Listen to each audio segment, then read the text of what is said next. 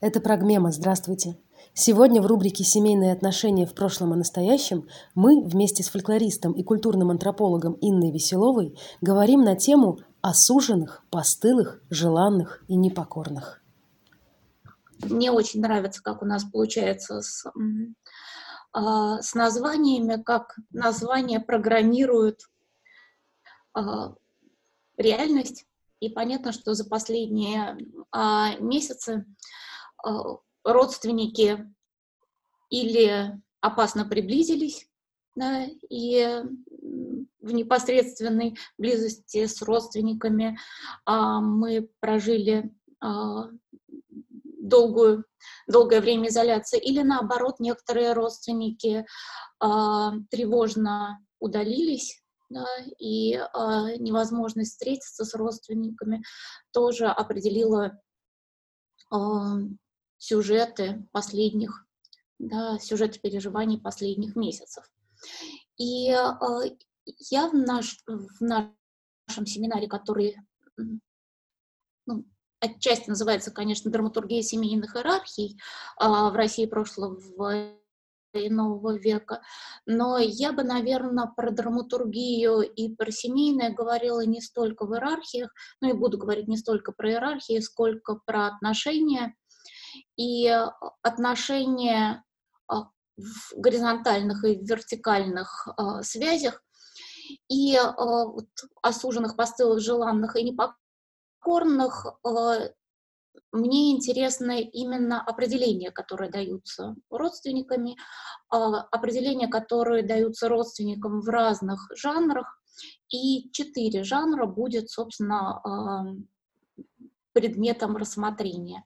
А, суженные — это гадания да, осуженных, а постылые и старые — это плясовые песни, а желанные, и в данном случае надо сказать, что желанные — это дети, и это сказка будет, и непокорные — это как раз э, о непокорных сыновьях любезных э, тятеньках. Это народная драма, то есть в данном случае драматургия будет уже совершенно в прямом смысле этого слова, да, а не как э, э, такая гуманитарная метафора, потому что рассматривать отношения и рассматривать вообще антропологию повседневности и а, антропологию человеческих отношений как а, драматургию стало возможным во второй половине XX века. Собственно, это метафора драмы, представления, перформанса в анализе отношений берет начало ну, с Ирвинга Гофмана с э, взаимоотношения face-to-face. И вот, собственно, посмотреть, как эта драма разворачивается, продлить эту метафору на примере, э, на примере четырех фольклорных жанров я и предполагаю. Начать я хочу с, э, в общем, вполне, наверное, известной э, цитаты из книги «Традиционные формулы русской необрядовой лирики» Георгия Мальцева, это действительно очень влиятельная книжка не только в изучении необрядовой лирики, а в самом подходе к э, фольклорным жанрам и к тому, что специфические формулы определяют поэтику каждого конкретного жанра, и речь идет о формулах не только поэтических, не только словесных, но и о том, что Мальцев называет формулами быта. Обрядовый характер жизни, регламентация всех ее сфер, а, вплоть до самых интимных. Формулы быта связаны с тем, что общее типическое доминирует на отдельном, а единичное, никогда прежде не случавшееся, не имеет никакой самостоятельной ценности, оно недействительно, несущественно, если не сопричастно традиционному образцу. И в отношении к лицу сказывается, э, цитата, «освященная традицией статуарное безличие», цитата из Фрейденберг. А, быть отцом, мужем, женой, свекровью и так далее. Все это функциональные формулы традиции. Достаточно взглянуть на указатель песенных сюжетов Соболевского. Ну вот, а, действительно, быть отцом, мужем, женой и свекровью – это так называемые формулы быта да, или формулы а, человеческих отношений.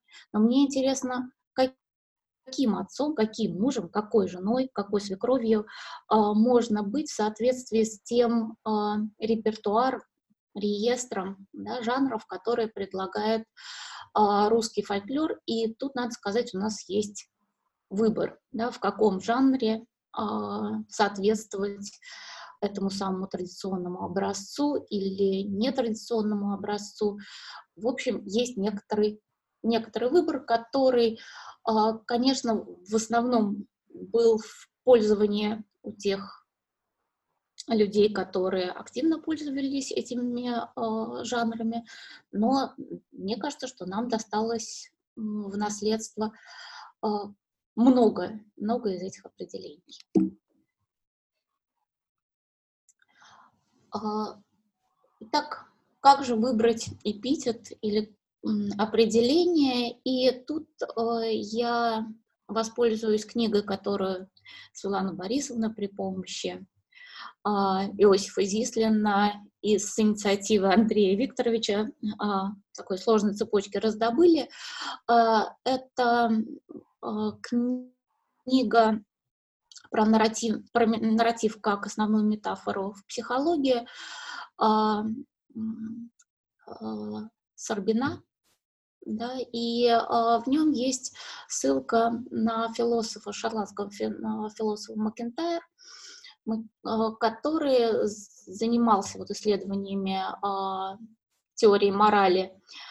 Книга называется «После добро, э, добродетели», и Макентайр, э, как мне кажется, вполне э, высказывает такую мысль, которая может быть нам очень полезна. Описание нарративной основы переживания, сделанное Макентайром, с целью разработать теорию о том, как мы учимся быть добродетельными, то есть когда появляется некое качество, да, определение, в данном случае добродетельность, оказывается приложимым и к социальным взаимодействиям в целом. И вот цитата из Макентайра через восприятие истории об ужасных мальчиках, мачехах, о потерянных детях, о хороших, но ошибающихся королях, о волках, скормивших мальчиков-близнецов, о младших сыновьях, которые, не получив наследство, должны сами пробивать себе дорогу в жизнь, о старших сыновьях, растративших свое наследство на буйную жизнь и изгнанных вон из дома жить со свиньями. Через историю дети так или иначе научаются тому, что означает быть ребенком и родителем, какие персонажи могут участвовать в драме, в которой они родились, и как вообще устроен мир. Лишите детей истории, они станут дезориентированными, тревожными заиками и в своих действиях, и в словах. Следовательно, нет иного способа понять какое-либо общество, включая наш собственное, кроме как через набор историй, которые составляют изначальный драматический ресурс. Мифология в изначальном смысле этого слова лежит в основе вещей. Вот, собственно, а, к этой мифологии мы обратимся, но я хотела бы все-таки показывать, что не только дети могут быть э, дезориентированными тревожными заиками в своих действиях и словах, и взрослые регулярно сталкиваются с необходимостью что-то определить и выбрать э, свою роль. И, в общем, фольклор нам может э, помочь. Так, значит, это была преамбула из Теодора Сарбина. Да, э, или Сарбина. И э, речь идет о том, что мы ищем истории, мы ищем сюжеты и а, а, роли, да, и а, источники таких историй можно обнаружить в программах социализации и инкультурации. Да, вот, собственно, о программах социализации и инкультурации мы и поговорим. И как мне представляется, одной из первых э, э, таких программ социализации, программирования является обучение э, мантическим гадательным практикам девочек и появление на горизонте фигуры суженого ряженого, да, которая, в общем, как мы э, готовясь к семинару, поняли, что возникает и у городских девочек достаточно рано. Все эти практики с нитками который нужно намотать на палец да, случайными нитками, приставшими к одежде, чтобы намотать на палец и выяснить имя суженого. Недавно я вспомнила еще какое-то волшебное гадание, которое зажигала в спички и вспомнила, что было у нас в школе такое, когда надо э, две спички дожечь до конца, получатся такие обуглившиеся палочки, положить их на левую руку на линии жизни и таким движением повернуть вокруг, должно образоваться что-то вроде каракули, в которой нужно обнаружить начальную букву суженого и ряжного. В общем, так сказать, что сложное, не приуроченное к э, календарным праздникам занятие, как минимум научил, ну, Чала жечь спички, чтобы не обжигать пальцы с суженными, ряжеными. Не помню, что получилось, а спички жечь а, навострились. Так вот, с суженными ряжеными. Несколько цитат из того, как наши собеседницы уже в вполне преклонном возрасте рассказывают э, очень живо, ярко вспоминая, э, как они гадали на суженого. И э, вот, например, да, цитата, которая показывает, что жених, он не может быть э, не, не предназначен судьбой. Да, э, тоже жених. Если у тебя есть суженый, то есть он где-то уже существует, так он придет к тебе. А если нету суженного, а я не знаю, что привидится, не знаю. Я не смотрелась. Я в кольцо только смотрелась, а в, в хомуте я нет. Того уж я не видывала хомута, но он страшнее, чем кольцо. Страшнее? Да, если чего, так он как стукнет в двери, так можно сойти с ума. Кто стукнет? Суженый? Спрашивают девочки. Там уж этот народ не наш, мы не знаем его. Ну, в общем, суженые стучат из-за двери, а, появляются из темного ниоткуда, да, вот в этой девической жизни, и э, это неопределенное, предназначенное тебе, постепенно да, обретает э, фигуру императивы. Э, ну, то есть, если у тебя нет э, жениха и нет суженого, то ты его не увидишь. И все э, девушки, да, а вернее э, бабушки, вспоминая себя девушками, а, с гордостью говорят о том, что они-то смогли высмотреть, услышать, вообще а, разглядеть в реальности приметы этого суженого, а, предугадать его появление в жизни. И мне вот очень понравилась такой прекрасная запись от Асклеада Григорьевны Сахаровой 1934 года рождения, и а, она сидит вместе с мужем Константином Афанасьевичем Сахаровым.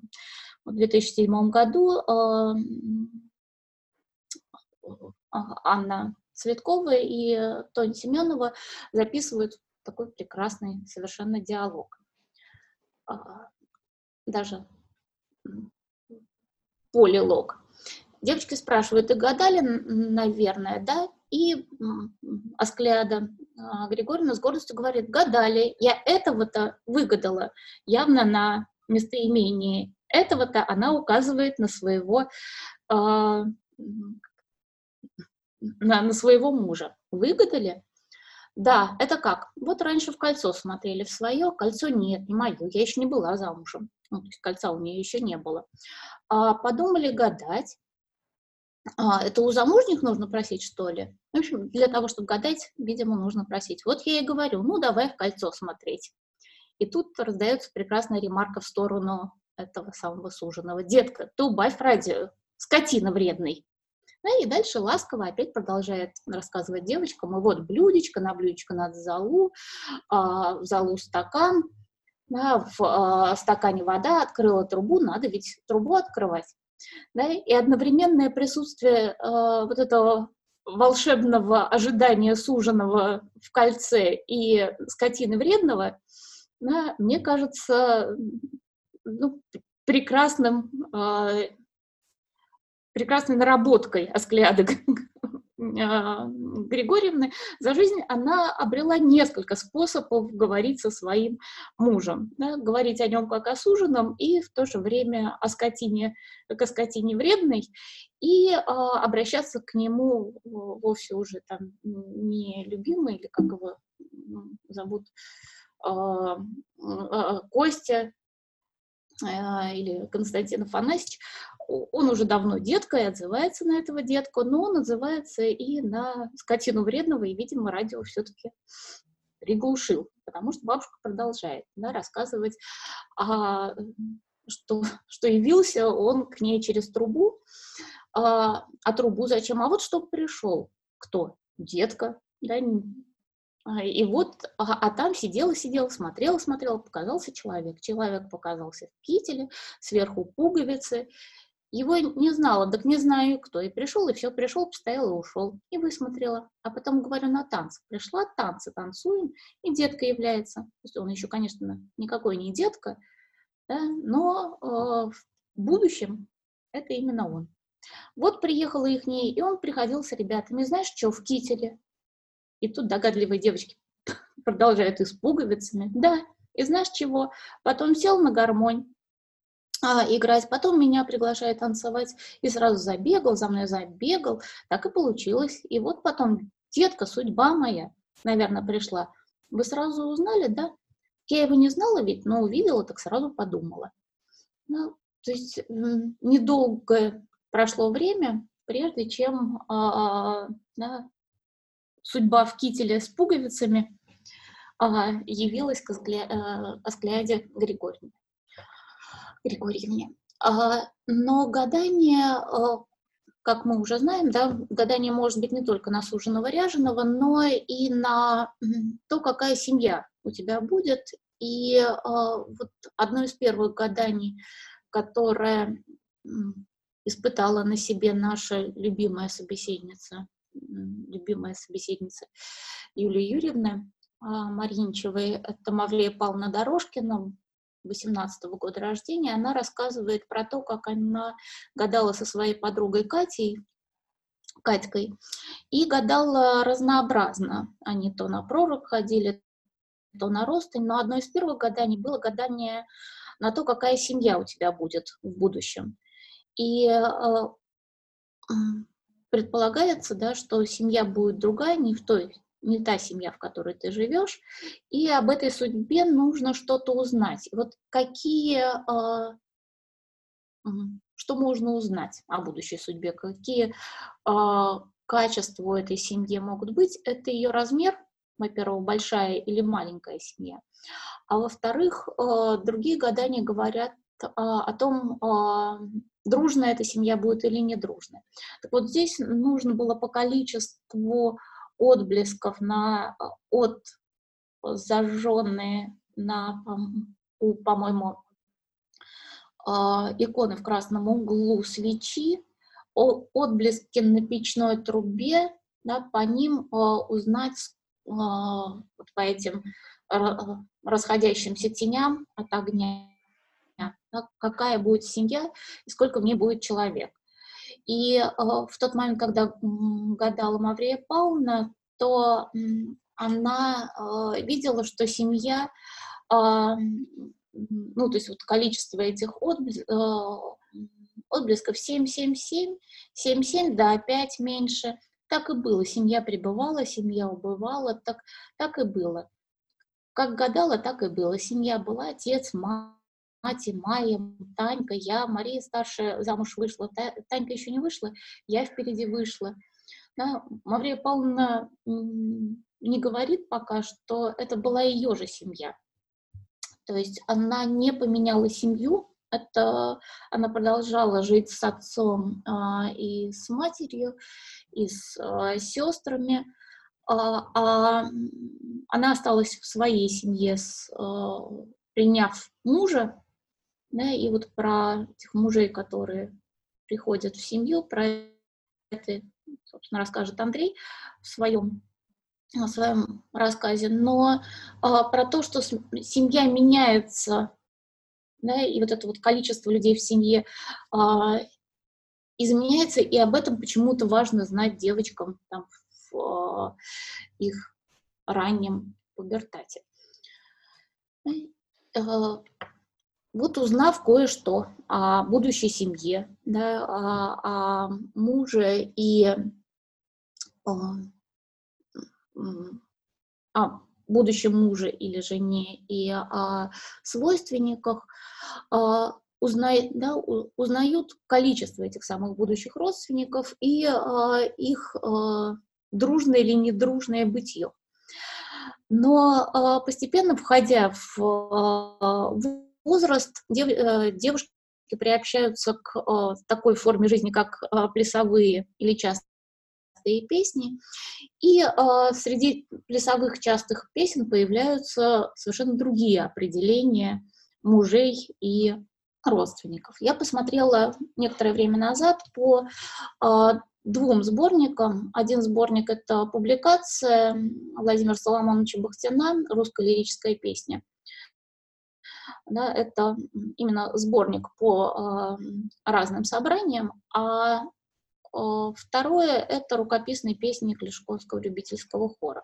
Там около 300 вариантов, многие из которых плясовые. И вообще надо сказать, что плясовые хороводные песни, вот эти вот частые, хорошо сохраняются, хорошо сохранились до нашего времени, потому что женщины в хорах очень любят петь эти песни.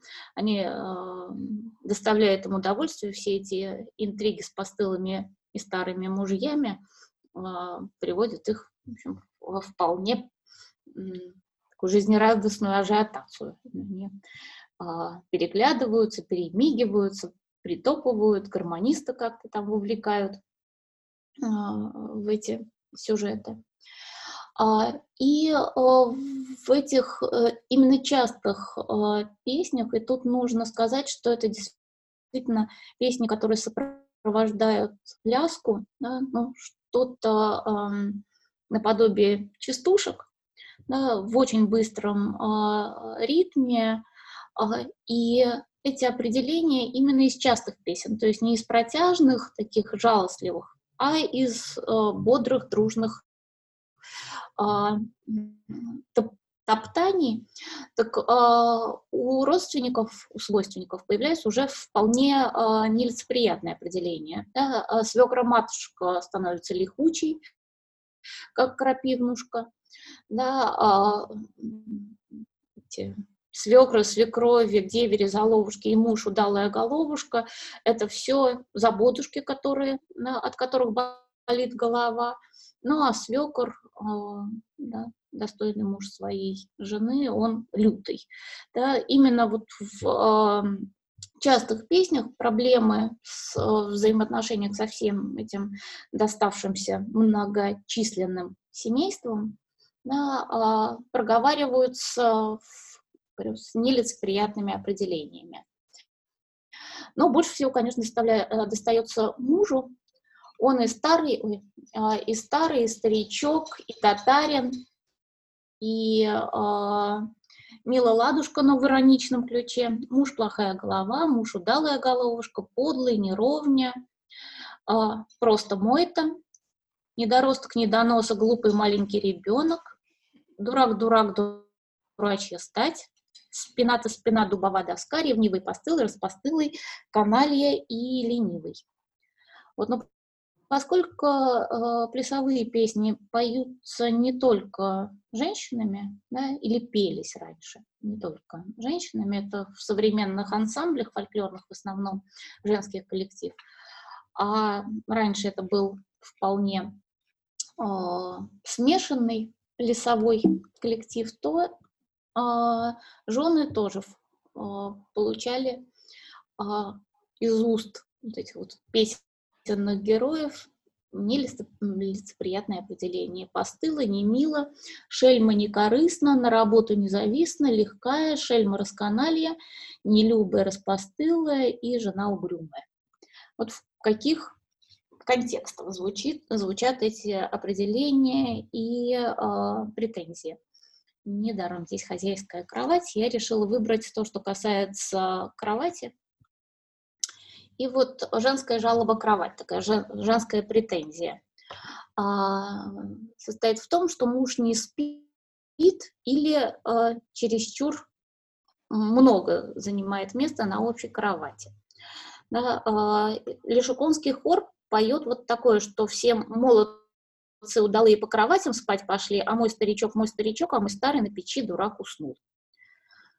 То есть вот можно быть в глазах жены да, старым мужем, причем это не про возраст, да, это про м, длительность, как мне представляется, м, брачного стажа. А другое, другая претензия из сборника Бахтина. Многоцветного платья а, на грядке, а не ровно лежит на кроватке. Он велит разувать, раздевать, мне же не хочется руки морать, и золотых перстней поломать. Уж я за сапог, а он за щеку, уж как я за другую, он в другую. А меня молоду горе взяло, э, я канали его называла. А, Дальше, да, вот про узурпацию кровати. Мужская претензия. Как жена моя лихая, меня с кроватушки спихнула, ручки-ножки свихнула, а жена мужа не взлюбила, недоростком называла, недоростком недоноском, недоросток недоносок, глупый маленький ребенок. Ну, а с, песня с лирической героиней женщины также весело приплясывает под слова «Милой ладушка меня ненавидит, на кровать спать меня не пущает, с кроваточки он меня долой толкает, и поди-ка прочь, шельма расканалье, у меня есть иная, что иная есть милая». А, дальше а, да, можно разбираться с шельмами, вот если а, не хочется целовать, раздевать, и не хочется руки морать, да, и еще совсем такая вот метонимия спина то спина, повернись ко мне. Да, то есть уже нечеловеческие э, шельмы расканалья определения, а да, метонимия от человека остается одна э, спина дубовая доска. А, таким образом, таким манером, да, женщины и мужчины проговаривали вполне а, устойчивый набор претензий друг к другу. И а, поскольку все это еще и происходило в веселой пляске, то, как мне представляется, ну, у всех этих претензий, переживаний и расстройств появлялось ну, то, что можно назвать ну, таким ироническим, э, ироническим отстранением. То есть поскольку все вместе дружно обзывались, дружно э, предъявляли претензии, то понимали, что это не моя личная проблема, да, это вот про то, что э, личное становилось общим, разделенным всеми, и тем самым э, не таким обидным, да, не таким персонализированным горем. И э, похоже, что вот эти плясовые песни в своем э, а, веселом, вполне мажорном э, звучании давали возможность э, эпитетам и э, всем окаянным деткам зазвучать с ну, каким-то вполне полезным, в полезном терапевтическом ключе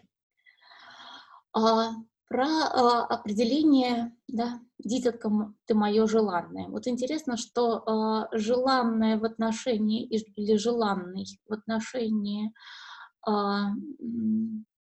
партнера, в отношении мужа или жены не так часто звучит в э, фольклоре, а определение дитятка мое желанное тоже звучит в э, очень странном ключе, и это сказка, которая уже, наверное, звучала в, нашем, а, в наших семинарах, это а, обращение к мужу, но к мужу мертвому. Вот а, когда муж умер, тут можно и назвать его, наконец, ласковым словом. Да, это сказка «Лентяйка», которую рассказала Агафья Васильевна Баканова, и она, насколько я понимаю, рассказала подряд штук восемь сказок на сюжет лентяйка, ну или каких-то вот таких кумулятивных а, э, бытовых сказок, где муж и жена выясняют разными способами друг с другом отношения. И а, вот тут вот у старика, у мужика была одна старуха, у бабы был мужик, она лентяйка, лентяйка была жонка-то. Вот и говорит, умер мужик, умер нарочно и растянулся. Она вымыла, а что одеть, не во что. У нее были матушки на пряди. Наверное, давай матушки мотать на большой палец ноги да на зуб. Так его обмотала. А, обмотала, подошла и говорит, дитятка, ты моя желанная, на кого ты теперь похож? А он говорит, да ёб твою мать, на, мала, на балалайку, на кого же я еще похож? Да? И вот э, то, что внутри сказочного э, текста, да, внутри сказочного перформанса, в котором э, вроде бы да, разбираются, кто лентяйка, а кто хитрец, да, э, звучит э, похоронный причет с э, нежнейшим из обращений, да, когда к мужу обращаются ну, на пределе нежности, да, и этот предел нежности — это обращение к ребенку «дитятка, ты мое желанное». Я не могу припомнить, в каких ситуациях к ребенку, да, тут у нас есть специалисты, могли бы обратиться, обратиться «дитятка, ты мое желанное». Но известность да, вот этого э, предела нежных семейных отношений, да, желанный ребенок а, может быть перенесена и на мужа, в данном случае вот, ирония состоит в том, что на мужа мертвого, потому что живые называются, как мы уже услышали, какими разными а, определениями. И а, последний сюжет – это а, сюжет отношений между непокор, непокорным сыном и любезным а, папашей в народной драме «Царь Максимилиан», которые, а, вообще-то, вот мне представляется, что младшие коллеги вряд ли знакомы с э, сюжетом царя Максимилиана и вряд ли читали эту мучительнейшую из фольклорных э, э, драм. А, но вот недавно с Петром Евгеньевичем Бухаркиным, специалистом по XVII веку, обсуждая эту драму, я услышала определение, что дочитать до конца он не смог. Да? Э, и действительно, э, для того, чтобы одолеть это странное, странное произведение, требуется упорство, потому что там ничего не происходит. Да? Там появляются разнообразные герои, которые, главная задача которых представить себя царю. То есть царь сидит на троне, а перед ним проходит череда скороходов, э, иностранных посланников, католических э, священников. Э, и все они представляют друг друга, чем-то не угождают царю, и он их посылает на казнь, обращаясь к палачу Брамбеусу. Палач Брамбеус говорит, что он исполнит приказ, и вот такие вот церемонии с представлением и рассказами и есть суть э, этой драмы. Нужно сказать, что вообще народный театр и народная драма появились, э, видимо, в народной среде достаточно поздно, и первая запись вот этой драмы принадлежит э, известно э, записи матроса не помню уж какого корабля, в каком-то из походов 1877-1882 года. Об этой записи есть публикация Павла, Павла Наумча Бер, э, Беркова. И, э, собственно, вот пять лет длится э, морской поход, и матросы осваивают разнообразные культурные формы.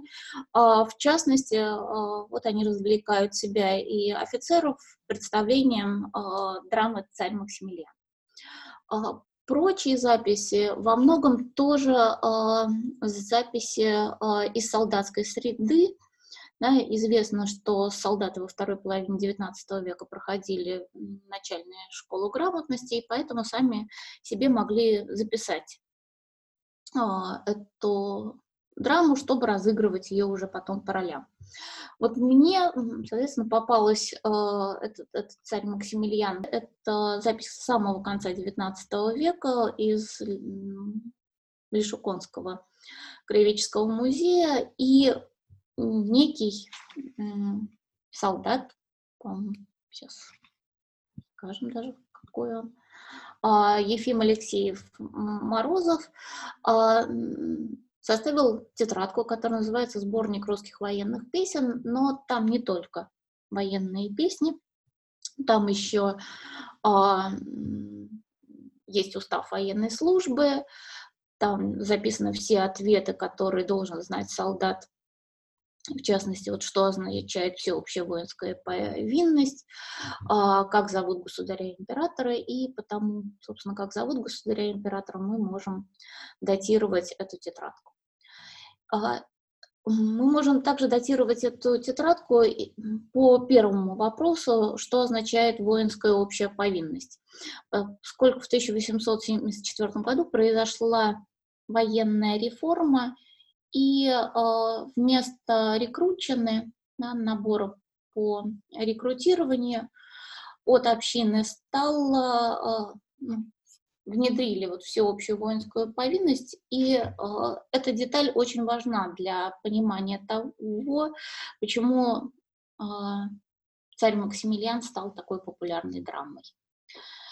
Э, значит, э, рекрутская повинность состояла в том, что э, ей подлежали поначалу при Петре I все сословия и все классы, но постепенно э, дворяне, э, купцы и духовное сословие были освобождены от э, рекрученные, и, соответственно, ей подвергались только податные сословия, то есть те, которые были обложены податью, это крестьяне и мещане, и э, это была повинность, которая прописывалась на общину, рекрутская такие наборы а, были далеко не ежегодные, но зато а, вот набор с тысячи, по-моему, жителей как-то там пропорционально распределялся между общинами, и а, вот служба была сначала 25 лет, потом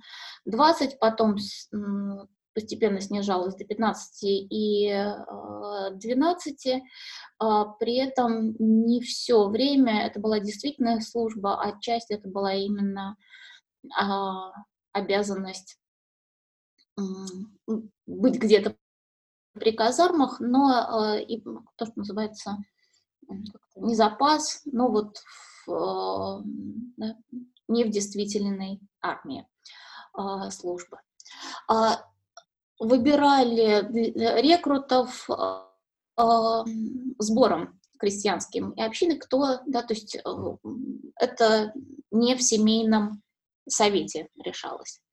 А вот при э, сейчас, а при всеобщей воинской повинности да, стало ну, в общем, у всех э, лиц, достигших 21-летнего э, возраста, появилась эта повинность, э, значительно сократилось время пребывания на службе, но вот от действительной службы освобождались единственный сын, единственный кормилец в семье при малолетних братьях э, и сестрах, и призывники, у которых старший брат отбывает или отбыл срок действительной службы. Но вот на самом деле это было далеко не всегда про старшего брата, а один из братьев отбывает или отбыл срок действительной службы. И а, вот именно в этом пункте про одного из братьев, отбывающих действительно службу, за, а, заложен серьезный семейный конфликт. То есть отец да, решал, какой из братьев, какой из сыновей будет отправлен на военную службу. Тем самым он будет лишен доли в семейном хозяйстве на некоторое время. И, в общем, это,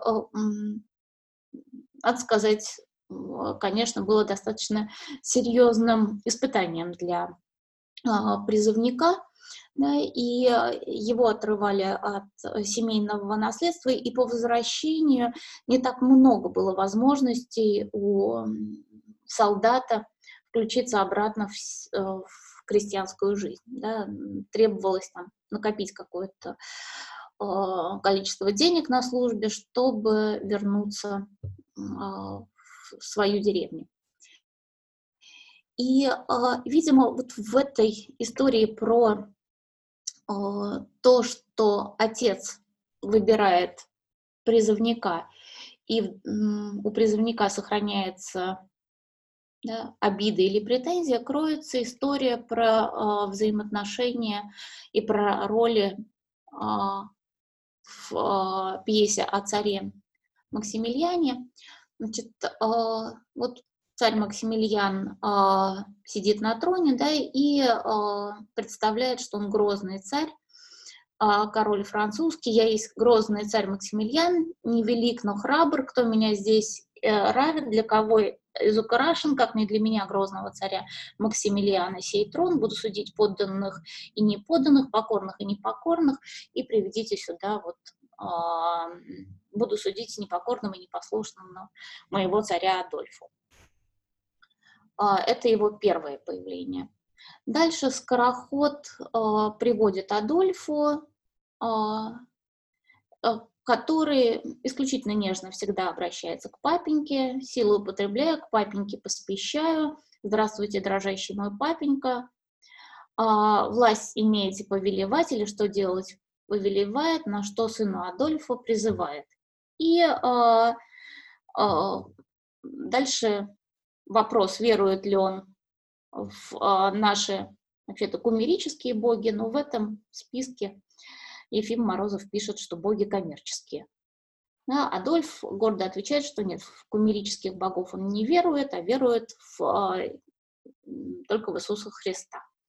А, царь Максимилиан приказывает а, отвести в белокаменные палаты на три часа думаться, в следующем появлении, через некоторое количество там, разнообразных э, аудиенций у царя Максимилиана опять вызывают Адольфа, он опять э, при всем нежном обращении к отцу отказывается признать коммерческих богов, и его ведут на лобное место, предавать злой смерти, и по дороге Адольф продолжает говорить, что любезный мой папенька, а, спеть, не спеть ли мне любезную песенку, и про, а, поет очень слез, слезную песню «Прощание с ангелом» а, и про сердечную любовь и про свою разнесчастную а, судьбу. Да? Дальше а, этого самого Адольфа казнят, Максимилиан приказывает убрать тело, и вот на уже очищенном месте все поют «Боже, царя храни». А, хочу да, напомнить, что все эти представления и царя самого Максимилиана, и Адольфа, и палачей, и э, всех прочих там даже богиню Венеру исполняют солдаты или матросы на действительной службе в казарме или во время походов, или приносят это, эти списки в деревню и пытаются значит, продлить вот это вот драматургический свой опыт уже э, в деревне.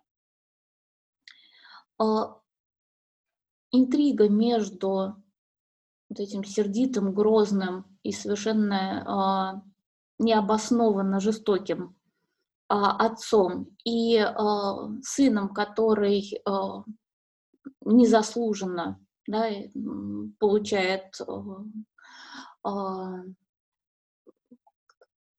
телесное наказание, да, вплоть до а, казни, а, но при этом ни разу не изменяет в обращении к а, отцу а, самым, самым а, небесным а, обращением а, и,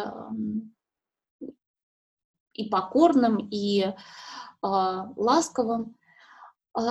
Это все представляют те самые солдаты, которых отправили на десятилетия да, в э, совершенно чужеземные края, отлучили от семьи и от семьи родительской, и от семьи, вполне возможно, уже своей собственной.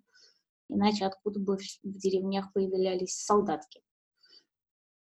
И э, этот конфликт между э, отцовским выбором да, патриарха, волей патриарха и принятием этой воли и необходимостью принять эту волю, да, послушанием, а, она трансформируется вот в народную драму о а, царе Максимилиане и о якобы непокорном сыне Адольфе, и а, конфликтного смирения младшее и чрезмерная или не очень понятная власть старшей, а старших становится темой относительно новой фольклорной драмы «Царь Максимилиан», и солдаты да, вот, годами своей службы проживают опыт взаимодействия с отцами, от которых пространственно они оторваны. Интересно, что сама вот эта тетрадка, которая хранится в Шиконском музее, там а, есть черновики писем Ефима Алексеева Морозова к своим родителям, дрожайшие мои родители, татенька и маменька. Сам Ефим Морозов вернулся в деревню, но вот этой же тетрадкой пользовался а, сын этого солдата, автора записей, и уже сын Николай Ефимович Морозов а, тренируется в этой тетрадке в написании а, заявления в кредитное товарищество о выдаче суда на строительство а, после раздела хозяйства с отцом. То есть а, время больших семей проходит, конфликт проживается, проговаривается в этих драмах, и на словах, в обращениях дрож... родители остаются дрожайшими, э, татенькими и маменьками, а на практике хозяйство делится, и э, сыновья предпочитают жить отдельно. Уж не знаю, насколько этот конфликт между э, волей отца и сыновьим послушанием э, вообще послужил дальнейшему разделению между а, отцами и сыновьями. Но мы знаем, что, собственно, это разделение стало той линией отрыва, которая разорвало поколение в 17-18 году, и э, то, что стало э, причиной дальнейших драм и ухода старейшин в, в деревенской культуре, в деревенском э, семейном устройстве в 20 веке. Но еще раз, да, возвращаясь к тому, что определение да, семейных ролей э, проговаривают те конфликты, напряжения и способы проживать конфликты и напряжения, и вообще способы а, жить в семье да, в соответствии с а, тем набором эпитетов постоянных, да, которые дает фольклор. Эпитеты постоянные, а вот жанры разнообразные. Так что фольклор дает возможность жить в разных модусах.